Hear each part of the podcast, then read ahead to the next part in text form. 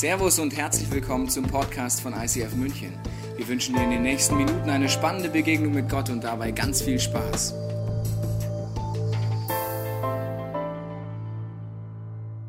Es ist Zeit. Herzlich willkommen an diesem äh, wunderschönen Morgen, dem letzten Sonntag in 2017.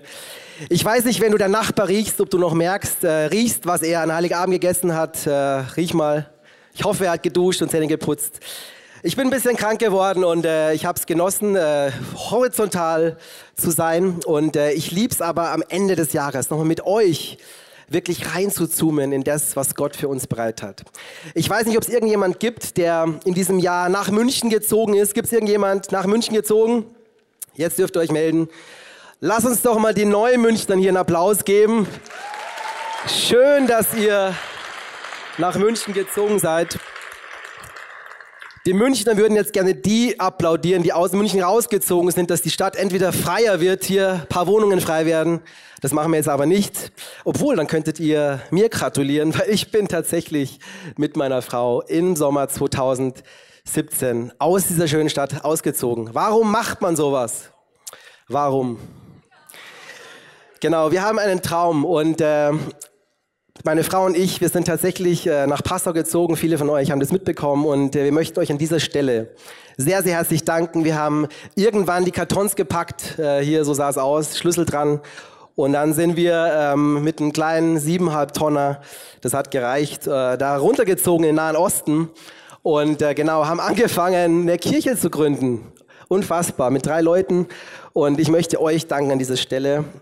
Äh, egal, ob du jetzt an diesem Platz sitzt und schon mal irgendwie was gebetet hast, äh, was gegeben hast, äh, du bist ein Kirchengründer, weil du in einer Kirche bist, der das sehr wichtig ist, Kirchen zu gründen in ganz Deutschland. Und ich möchte euch äh, bitten, einfach, dass ich nicht alleine applaudiere. Gebt euch doch einen Dankesapplaus, dass ihr eine großzügige Kirche seid. Das ist großartig. Wenn wir heute über Exodus nochmal reden, wir steigen nochmal ein, wir haben im Oktober angefangen, diese Serie, und äh, es ist perfekt zum Ende des Jahres nochmal über Auszug zu reden, dann müsst ihr verstehen, dass äh, genau es tatsächlich sehr viel mit deinem meinem Leben zu tun hat, weil wir ziehen aus manchmal, wir ziehen um in München oder in andere Orte und wir kennen das, wenn man was hinter sich lässt. Und es gab ein Volk, das Volk Israel, das 400 Jahre lang, wenn du 50 Jahre alt bist, mal acht, kannst du rechnen, 400 Jahre lang in einer Unfreiheit gelebt hat. Dort gab es nicht die Möglichkeit, irgendwie dahin zu ziehen, wo man wollte, sondern sie sind an Orten gewesen, wo sie unter Zwangsarbeit Dinge tun mussten, wo sie keinen Spaß hatten. Und es war eine Zeit, wo Gott irgendwann sagt, jetzt ist Schluss.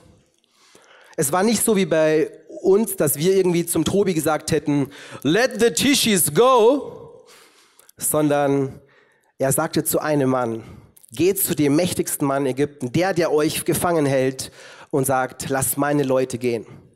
Und das ist passiert und ich habe euch diesen Vers mitgebracht, den wir im Exodus lesen. Und dort steht, stellt euch vor, 400 Jahre lang und dann sagt Gott zu einem Mann, drum richte den Israeliten aus, ich bin der Herr, ich will euch von euren schweren Arbeit erlösen und euch von der Unterdrückung durch die Ägypter befreien. Mit starker Hand werde ich die Ägypter strafen und mein Urteil an ihnen vollstrecken. Euch aber werde ich retten. Ich nehme euch als mein Volk an und ich will euer Gott sein. Ja, ihr sollt erkennen, dass ich der Herr, euer Gott bin, der euch aus der Sklaverei befreit hat. Wow, was eine Ansage, oder? Und ihr merkt, dieser Vers, der ändert alles. Dieser Vers ist der Aufbruch zu was Neuem. Und ich rate dir wirklich, schau dir nochmal die ersten zwei Folgen an, wo wir reingezoomt sind, was es bedeutet, da rauszukommen aus diesem Status der Sklaverei und dann, was wir uns heute anschauen werden, jetzt das neue Land einzunehmen. Und es ist so spannend, weil das Volk Israel gesagt hat, wenn diese Geschichte mit diesem Gott, wie wir gerade leben, stimmt, dann sollten wir alle Generationen dafür sorgen, dass das nie mehr vergessen wird wovor uns Gott befreit hat. Ich habe einen Tipp für dich für 2018. Schreib dir auf, woraus Gott dich befreit hat. Und hör nicht auf zu vergessen, was Gott in deinem Leben tut. Weil das tut dieses Volk. Und sie tun es, indem sie Abendmahl feiern. Wenn du in der Bibel davon liest, dann äh, hast du vielleicht verschiedene Vorstellungen. Wir haben uns das in dieser Podcast-Serie angeschaut, dass wenn das Abendmahl in diesem Volk Israel gefeiert wird, dann hat es eine Symbolik. Und die möchte ich mit euch anschauen. Wenn sie diesen ersten Kelch trinken, habt ihr dieses Bild? Die Familie sitzt auch heute noch in Israel um diesen Tisch um der ganzen Welt, die Juden, und gedenken bei diesem ersten Kelch, den sie trinken, an die Errettung an das, wo Gott sie rausgerettet hat. Und ich möchte dir heute Morgen sagen, dass du errettet bist von diesem Gott. Dazu hast du nichts getan. Es ist dieser erste Kelch, wo Gott sagt, bedingungslos biete ich hier diesen ersten Kelch dir an. Und der ist die Errettung, dass du leben kannst. Und dann gehen sie rüber zu dem zweiten Kelch. Und das ist der Kelch der Befreiung. Sie denken an das, was Gott getan hat und sagen, Lass uns mal anschauen, woraus uns Gott befreit hat. Und Markus hat so treffend in dieser zweiten Message bei Exodus diesen einen Satz geprägt und hat gesagt, wir müssen nicht nur aus Ägypten raus, sondern der Ägypten-Spirit, dieser Sklaven-Spirit, der muss aus uns raus, damit wir weiter befreit leben können. Und dann geht's weiter. Sie haben den dritten Cup, den dritten, und da ist Wiederherstellung das Thema. Gott hat eine Sehnsucht, nicht nur zu erretten, zu befreien, sondern zu sagen, ich wünsche mir für euch, mein Volk, aber auch für mich und dich heute, dass du in deine, in deine Berufung kommst, dass du das annimmst, was ich dir gegeben habe. Und wie das dann konkret ausschaut, da gedenken sie in dem vierten Cup, wenn das Ganze in Erfüllung kommt, wenn wieder in Ordnung kommt, was Gott gegeben hat. Und das ist auch der Ausblick, der für dich und mich wartet, wenn du diese Perspektive Ewigkeit mit deinem Gott lebst. Und wie das ausschauen kann, wird uns jetzt gleich ein wunderbarer Mann mit hineinnehmen. Er heißt Jens. Und ich habe mir überlegt, es gab eine Situation in diesem Exodus-Zug, ähm, dass Mose irgendwann gebetet hat für sein Volk Israel. Und ihm wurden die Hände schwer. Und dann hat er Leute gebeten, dass sie seine Hand nehmen. Und wenn jetzt der Jens hierher kommt, ihr seht gleich, wie groß er ist, dann stelle ich mir das so vor, dass Mose gesagt hat, okay, hier lege ich die Hand drauf. 60 Zentimeter Unterschied, aber ziemlich bequem für mich. Da kannst du Tag und Nacht beten, Gebetshaus gründen. Alles möglich. Ich danke dir, Jens, dass du uns jetzt reinnimmst, reinzoomst mit uns. Lass einen herzlichen Applaus geben für das, was du uns bringen wirst. Schön, dass du da bist.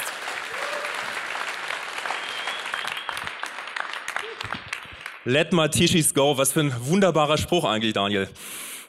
Es geht heute um das dritte Versprechen, was Gott dir und was er mir gegeben hat. Und dieses dritte Versprechen lautet, ich werde dich wiederherstellen.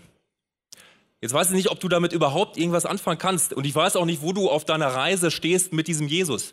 Vielleicht kennst du Jesus und du bist auch schon eine gewisse Strecke mit ihm gegangen. Und du überlegst dir jetzt, okay, was, wo muss ich jetzt wiederhergestellt werden? Was ist das für ein Versprechen?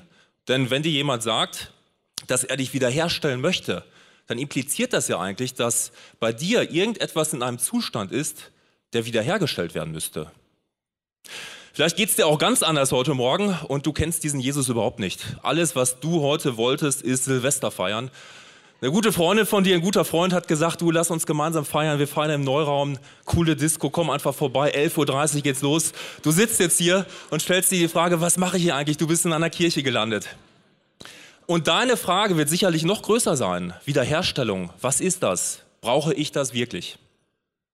Deshalb lass uns an dieser Stelle hineingehen in dieses Bild, in dem sich die Israeliten damals befunden haben. Es geht in die Wüste. Ich habe dir ein Bild von einer Wüste mitgebracht. In einer Wüste ist es unangenehm. Es ist sehr heiß, es ist trocken und ein Gefühl wird dich immer begleiten. Es ist das Gefühl des Durstes. Aus diesem Grund hat Gott damals gesagt, Israeliten, die Wüste, das ist nicht euer verheißenes Land. Ich will euch in ein verheißenes, in ein gelobtes Land führen, wo es euch besser geht, wo ihr wunderbare Gärten haben könnt, wo ihr Wasser habt, wo ihr einfach Leben im Überfluss habt. Die Sache ist also klar, die Israeliten hatten ihr verheißenes Land gezeigt bekommen von Gott. Nur meine Frage an dich ist, wo ist eigentlich dein verheißenes Land? Weil du lebst in Bayern. Und schon Horst Seehofer hat vor einigen Wochen gesagt, Bayern, das ist das Paradies. Auch wenn er hin und wieder etwas übertreibt, ich denke, irgendwo trifft es den Kern. Den meisten von uns geht es momentan materiell eher gut. Du hast ein Dach über dem Kopf, du hast genug zu essen, du weißt wohin. Es geht dir grundsätzlich nicht schlecht. Was ist dein verheißenes, was ist dein versprochenes Land? Ich lade dich an, an dieser Stelle mit mir mal gemeinsam zurückzuschauen in dein vergangenes Jahr. Womit hast du dein vergangenes Jahr verbracht? Vielleicht bist du erfolgreicher Geschäftsmann, erfolgreiche Geschäftsfrau und dein vergangenes Jahr war geprägt von jeder Menge Arbeit. Von Arbeit, von Arbeit und nochmal Arbeit. Und vielleicht hast du dich in diesem ganzen Jahr so ein bisschen gefühlt wie in so einer Arbeitswüste. Und du hast dir diese Frage gestellt, okay, was ist denn dann doch? Ist das meine Bestimmung? Ist das der Sinn, dem ich jetzt nachlaufe? Vielleicht bist du ganz äh, woanders unterwegs, du bist äh, junge Mutter geworden, du bist Vater geworden, vielleicht sogar alleinerziehend und dein letztes Jahr bestand darin, dass du Windeln gewechselt hast, dass du Kinderärzte aufgesucht hast und dass du alles, dein ganzes Leben nach diesem kleinen Kind ausgerichtet hast. Vielleicht bist du neu in der Stadt, junge Studentin, junger Student und dein letztes Jahr war Lernen, Lernen, Lernen, nebenher noch mal ein bisschen jobben gehen, damit du dir dein Leben in München leisten kannst. Und auch da kannst du dich fühlen wie in einer Wüste. Und die Frage lautet dann, ist das tatsächlich meine Bestimmung? Oder gibt es da noch irgendetwas anderes in mir? Ich lade dich zu einem provokanten Gedanken ein. Stell dir mal für einen Moment vor, das vergangene Jahr, mit allem, was du getan hast. Das vergangene Jahr wäre das letzte Jahr deines Lebens gewesen. Dann wäre heute, am 31.12., der letzte Tag deines Lebens. Hättest du es vorher gewusst, dass das das letzte Jahr ist, was du leben wirst, hättest du das letzte Jahr genauso gelebt oder hättest du anders gelebt? Vielleicht denkst du dir jetzt, okay, ein paar Sachen hätte ich anders gemacht, ein paar andere Akzente, andere Prioritäten gesetzt. Dann ist das in Ordnung. Vielleicht geht es dir so, dass du einiges anders gemacht hättest. Und das ist überhaupt kein Problem. Aber lass uns da jetzt heute nicht stehen bleiben, sondern lass uns schauen, wo geht es jetzt für dich hin?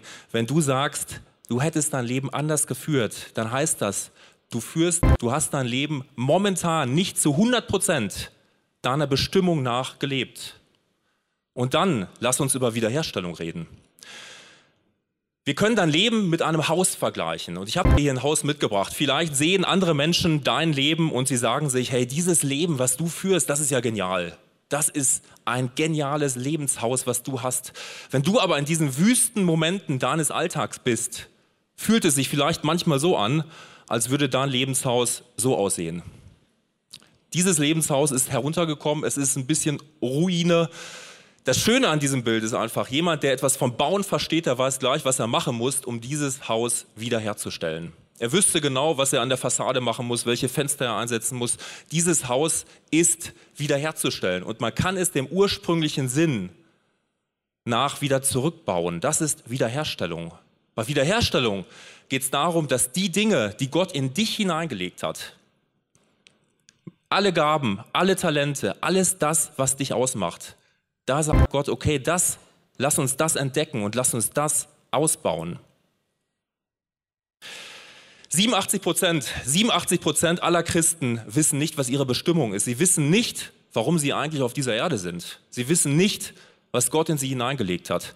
87 Prozent, sie gehen jeden Sonntag in die Kirche, Anschließend versumpfen sie so ein bisschen in ihrer Alltagswüste und tauchen am nächsten Sonntag wieder auf. Sie wissen nicht, wozu sie, wozu sie von Gott berufen wurden. Und versteh mich nicht falsch, du kannst gerne so leben, das ist überhaupt kein Problem. Du bist gerettet, überhaupt kein Thema. Aber wenn du so lebst, wirst du niemals erkennen, was Gott in dich hineingelegt hat. Du wirst niemals erkennen, was Gott für eine Bestimmung über deinem Leben ausgerufen hat. Und das ist schade.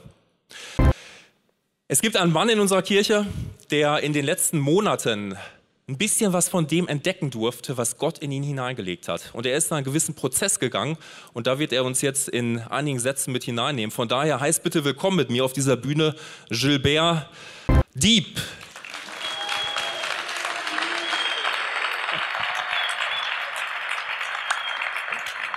Gilbert, herzlich willkommen.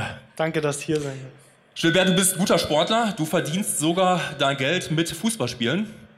Und wir haben uns vor etwa einem halben Jahr kennengelernt, wir haben zusammen gesprochen, wir haben zusammen gebetet. Und ich habe dir damals gesagt, ich sehe nicht nur diesen großen Sportler in dir, sondern ich sehe vor allen Dingen eine ganz sensible Art, die du hast, auf die Stimme Gottes zu hören. Und ich habe damals dir die Frage gestellt, kannst du dir vorstellen, hast du Lust darauf, mitzumachen im Gebetsbereich, mit anderen Menschen und für andere Menschen zu beten? Wie hast du dich gefühlt, als ich dir diese Frage gestellt habe? Im ersten Moment war es unangenehm, ähm, weil ich so dieser typische Kirchenkonsument war. Einfach tolle Predigten, Worship nach Hause und dann auch in den Alltag einfach so zu starten. Und ähm, da sind auch viele Fragen, Zweifel, Ängste aufgekommen. Ähm, ich würde gerne im Umfeld beten für andere, aber wie soll ich das machen? Was soll ich da beten? Und ja, diese typische Fragen halt einfach. Und ich dachte, das schaffe ich niemals, für andere zu beten. Wir haben uns da ein bisschen aus den Augen verloren, so ein paar Wochen, ein paar Monate. Irgendwann haben wir uns wieder gesehen und mir fiel dieser Gedanke wieder ein. Ich habe dich erneut gefragt. Und das war der Moment, wo du gesagt hast, okay, ja, ich schaue mir das einfach mal an, ich schnupper da mal rein. Wieso hast du dann Ja gesagt und was hat das alles mit dir gemacht?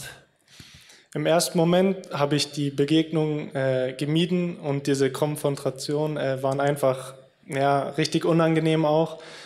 Ähm, und dann war irgendwann der Punkt, äh, als du mich wieder gefragt hast, ob ich nicht mit ins Gebetsteam will, ähm, kam ich mir vor wie Mose. Das passt ja auch heute zum, äh, zum Thema, ähm, wie ich vor diesem Meer stehe und ähm, Gott zu mir gesagt hat, geh diesen Schritt ins Wasser und ähm, dann wird sich das Meer spalten und ich werde dich führen. Und ähm, ja, mein Anliegen war es, für andere zu beten und das war der Next Step sozusagen. Sehr stark.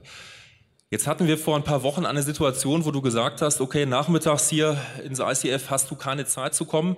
Du hast was anderes vor. Und zwar hattest du eine etwas äh, ungewöhnliche Aktion vor. Du wolltest mit Freunden gemeinsam in die Stadt gehen und auf der Straße für Menschen beten. Was hast du da erlebt?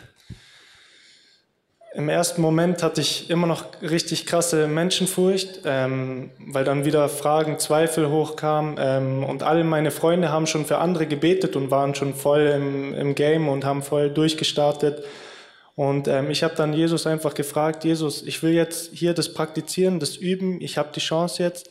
Ähm, wo gebrauchst du jetzt meine Gaben oder mich? Und dann waren wir am Hauptbahnhof und dann habe ich nach links geschaut. Auf einmal stand da eine Fußballmannschaft vom ersten FC Köln, eine Damenmannschaft. Und dann dachte ich mir, und dann dachte ich mir, ähm, ich bin selber Fußballer. Ich habe durch den Fußball, durch Freunde ähm, zum Glauben gefunden, durch den Fußball, was Jesus genutzt hat. Und dann habe ich mir einen Freund geschnappt und habe gesagt, hey, egal was jetzt kommt, ähm, ich frage sie einfach, ob ich für sie beten kann. Und ähm, die waren am Anfang nicht so begeistert, weil sie ein Spiel hatten und 1-1 gegen Bayern gespielt haben und äh, eher trübe Gesichter. Und ähm, dann habe ich den angeboten zu beten. Und ähm, am Anfang waren auch äh, ja, Fragen in den Gesichtern von den Mädels. Und ähm, ja, sie haben es aber dann doch zugelassen. Und dann konnte ich den nächsten Schritt gehen, auch in der Öffentlichkeit für andere zu beten und für Jesus einzustehen. Ich finde das großartig, was du für Schritte gehst in deinem eigenen Glaubensleben. Und danke, dass du es mit uns geteilt hast. Das ist jetzt dein Applaus.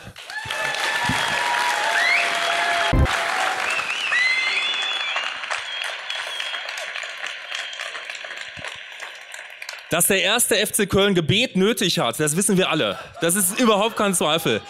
Aber man muss sich das menschlich mal überlegen.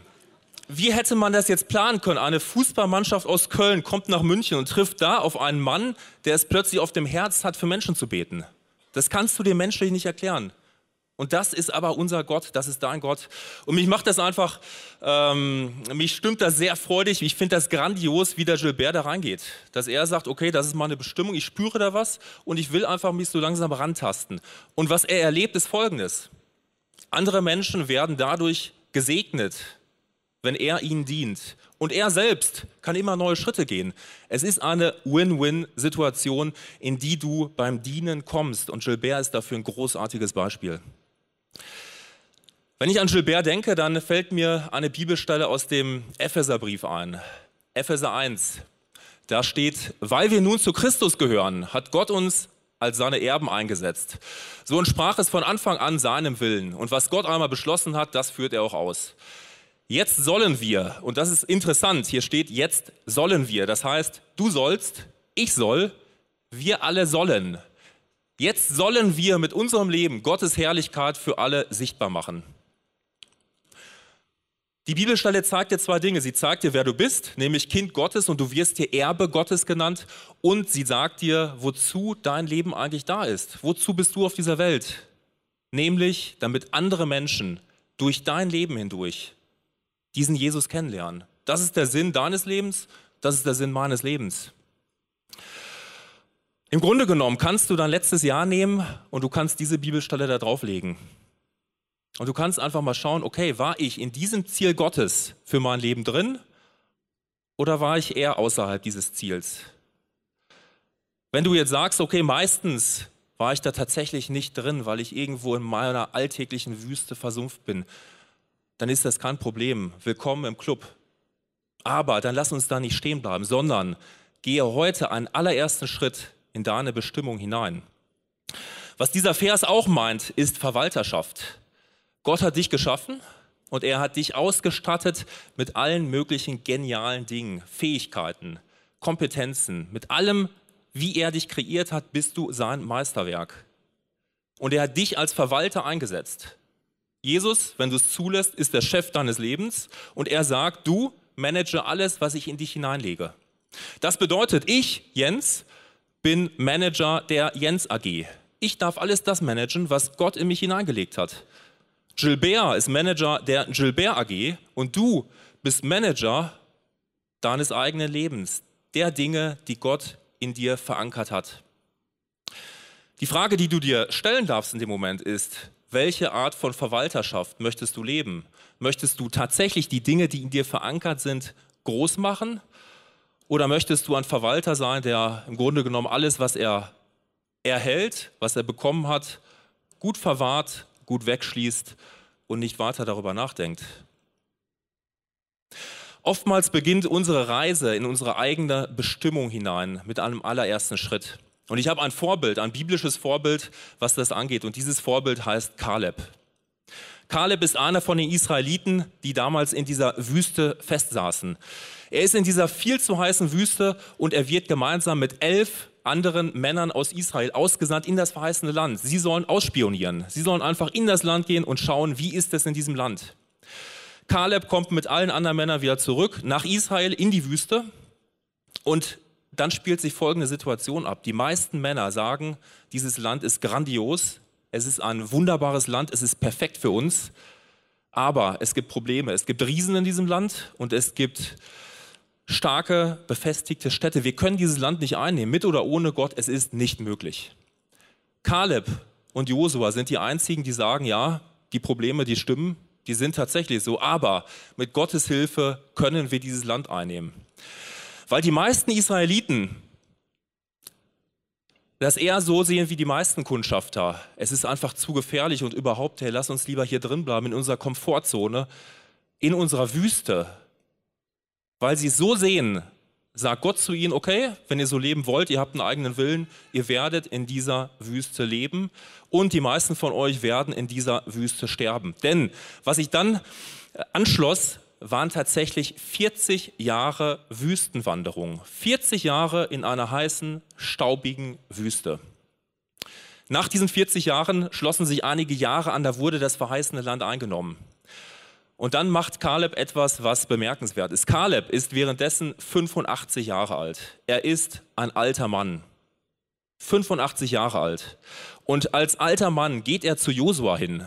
Josua ist damals der Anführer von ihm gewesen. Er geht zu Josua und er sagt, Josua, gib mir dieses Land, in dem diese Riesen wohnen und ich werde die Riesen, wenn Gott es möchte, vertreiben. Und das ist es, was ich großartig finde an diesem Kaleb. Kaleb ist niemand, der sagt, okay, ich bin jetzt durch die Wüste gelaufen, 40 Jahre, meine, meine Füße tun weh, ich will hier bleiben, wo es jetzt eher angenehm ist. Er hat sich diesen Spirit niemals angenommen, sondern er hat immer gesagt, es ist nicht meine Bestimmung, in der Wüste zu leben, es ist meine Bestimmung zu leben in einem Land, das Gott für mich vorbereitet hat. Ich will diese Verheißung haben, die Gott über mein Leben ausgesprochen hat. Und Kaleb wird nicht müde, das einzufordern. Er sagt es mit Nachdruck, gib mir endlich dieses Land. Und da schwingt Sehnsucht mit bei ihm, dass er dieses Land haben will. Ein Land, das Gott für ihn vorbereitet hat. Wenn du dich aufmachst in deine Bestimmung, dann werden auch Riesen kommen in Form von riesigen Umständen. Und diese Umstände, sie werden dir einreden, dass auf deinem Leben keine größere Bestimmung liegt, dass du zu nichts Größerem berufen bist und dass du am besten genau da bleibst, wo du bist und wie du bist. Wie wirst du mit diesen Riesen umgehen? Vielleicht ist für dich heute so der Moment gekommen, wo du Kundschafter bist für deine eigenen Verheißungen, wo du so ein bisschen über den Tellerrand schaust und einfach mal nachspürst, was hat Gott in mich hineingelegt. Vielleicht siehst du dann schon die Riesen kommen, die dir sagen wollen, es ist alles nicht so. Wie reagierst du? Bist du jemand, der sagt, okay, ich bleibe jetzt erstmal, wo ich bin, da geht es mir gut? Oder sagst du, wenn Gott etwas für mich vorbereitet hat, dann ist es grandios und dann will ich dieses Land haben. Und ich will mich nicht mit Wüste zufrieden geben, denn ich bin nicht geschaffen dafür, in einer Wüste zu leben, sondern in einem Land, das Gott mir vorausgesagt und versprochen hat. Tishi wird jetzt auf die Bühne kommen und er wird dir erste Schritte nennen, die du jetzt gehen kannst, wenn du auf dem Weg bist, auf der Suche bist nach deinen Verheißungen.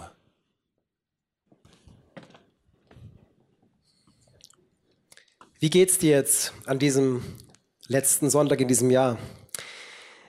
Wir haben mit einem Bibeltext diese Exodus-Serie weiter fortgesetzt, wo Gott zu einem Moses spricht nach 400 Jahren und ihm sagt, ich will. Das steht in manchen Übersetzungen, aber ich habe euch diese vier Punkte nochmal mitgebracht, ähm, wo ihr sehen könnt, nochmal zusammengefasst, dass aus einem Ich will Gottes ein Ich werde es tun. Ich habe in dieser Kirche gemerkt, dass, es, äh, dass die Worte Kraft haben. Und Tobias Teichen, unser Pastor, hier hat mich getraut und er hat gesagt, Daniel, es ist schon cool, wenn du sagst, ich will dich lieben und ehren am Traualtar zu deiner Frau, aber was für eine Power hast, hat es, wenn du sagst, ich werde dich lieben und ehren, bis der Tod uns scheidet. Und ich bin spannend, ich habe das nochmal mir angeschaut und ich habe euch diese vier nochmal mitgebracht, die können wir uns nochmal anschauen, dass Gott sagt heute zu dir und zu mir, ich will nicht nur, sondern ich werde. Ich werde euch aus Ägypten wegführen. Ich werde euch aus der Sklaverei befreien ich werde euch erlösen, ich werde euch als mein Volk annehmen. Was für eine Power. Und ich möchte dich ermutigen, jetzt zum Ende dieses Gottesdienstes wirklich dieses Ich werde nicht als Bedrohung zu sehen, sondern als ein Statement von Gott, der eine Sehnsucht hat, zu sagen, wenn es an mir liegt, ich werde es tun. Aber Gott ist Gentleman und er bittet jetzt wie um deine Hand und er sagt, willst du mir vertrauen auch für das, was in 2018 kommt? Ich habe vor einigen Tagen, wo wir da rumgeräumt haben, zu Hause in unserem Haus ein geschichtsträchtiges Buch gefunden. Und das ist von meinem Ur-Urgroßvater. Und der hat 1896 angefangen, in diesem alten Buch von seinen Visionen, von seinen Träumen zu schreiben. Und er hat aus dem Ersten Weltkrieg geschrieben. Und auch dort sind die Briefe von meinem Großvater enthalten, der in italienischer Gefangenschaft war und wo von dieser Sehnsucht die Rede ist, zurückzukommen, raus aus dieser Gefangenschaft, nach Hause zur Familie, eine Heimat zu finden. 1896 hat mein Ururgroßvater in Worte gefasst, was Freiheit für ihn bedeutet. Und irgendwann kam dieser Moment und er fand sich wieder auf einem Zug und er hat dem Zugführer gebeten, fahr ein bisschen langsamer und er ist abgesprungen und die 20 Kilometer nach Hause gerannt zu seiner Familie in die Freiheit. 2012 haben Jeanette und ich angefangen, in diesem Buch unseren Traum niederzuschreiben, dass in Passau, in Niederbayern, Menschen diesen Jesus entdecken und erleben. Und wir waren zu dritt, wir haben angefangen, einfach ähm, Sachen niederzuschreiben und an einem, an einem Tag haben wir hingeschrieben, einen Vers, ich werde einen Engel vor euch hergehen lassen, der euch unterwegs beschützt und euch in das Land bringen, das ich für euch bestimmt habe. Und an diesem einen letzten Tage in 2000, 2016, wo wir wussten, 2017 wird so ein Jahr der Veränderung werden, haben wir einfach reingeschrieben, Gott, wir wissen nicht, was kommt, aber wir haben die eine Sehnsucht, dass du mit uns in dieses neue Land gehst und uns hilfst, dieses Land einzunehmen. Und wo stehst du jetzt? Vielleicht hast du angefangen diese Reise und hast wie gemerkt, du hast Abwägungen genommen, die dich nicht dorthin gebracht haben. Du hast dieses Ziel wie aus dem Auge verloren. Dann möchte ich dir Mut machen hier und jetzt. Komm zurück zu dem, der sagt, ich kenne das Land. Ich will dich in Freiheit führen. Vielleicht hilft dir so ein Tool. Wir haben äh, ein wunderbares Tool, das heißt Cassone. Es hat mir sehr geholfen, wie ich in dieser Kirche angefangen habe, diese Schritte zu entdecken. Wirklich Schritte zu gehen und sagen, was steckt denn in mir? Und das ist tolle Fragen, die dir helfen, diesen, diesen Kern in dir, das, was Gott wirklich sich so sehnt, dass es rauskommt, dass es die Berufung ist, wo er mit dir vorhat. Egal wo es ist, an deinem Arbeitsplatz, als Mutter, als Geschäftsmann, in dieser Kirche auszupacken. Vielleicht bist du an diesem Vormittag gefühlt ganz weit weg. Dann möchte ich jetzt einfach dich bitten, dass du die Augen schließt. Weg von diesem Gott, weg von diesem Land. Und du sagst, Dan, ich weiß gar nicht, von was du hier redest. Und vieles, was ihr hier beschrieben habt, ist wie eine Sehnsucht in mir. Dann mache ich dir jetzt Mut, schließ einfach und die anderen können auch einfach ihre Augen schließen. Lass uns dafür beten, dass dieses, dieses, dieser Schritt in dieses Land möglich wird. Du kannst einfach mir nachbeten. Jesus, ich danke dir, dass ich jetzt am Ende dieses Jahres zu dir beten darf, egal wie gut ich dich kenne. Es tut mir leid, wo ich weggerannt bin von den Zielbestimmungen des Lebens, wo ich wie mich abgefunden habe, dass ich in Sklaverei bin, in Gefangenschaft. Und ich spreche hier und jetzt aus, dass 2018 ein Jahr wird, wo ich dich, Gott, zum ersten Mal oder wieder neu erleben darf, dass du Ketten sprengst dass ich in dieses Land gehen darf, dass ich anfange, dieses Haus nicht nur ein bisschen zu sanieren, sondern es zu einem Haus werden zu lassen, wo du wohnst. Es tut mir leid, wo ich weggerannt bin von dem, wo du mich haben wolltest. Und ich komme hier und jetzt zurück. Und es ist nicht zu spät, dass du Gott mit mir startest. Amen. Wir hoffen, dass dir diese Predigt weitergeholfen hat. Wenn du Fragen hast, kannst du gerne an info at icf-moenchen.de mailen und weitere Informationen findest du auf unserer Homepage unter www.icf-moenchen.de.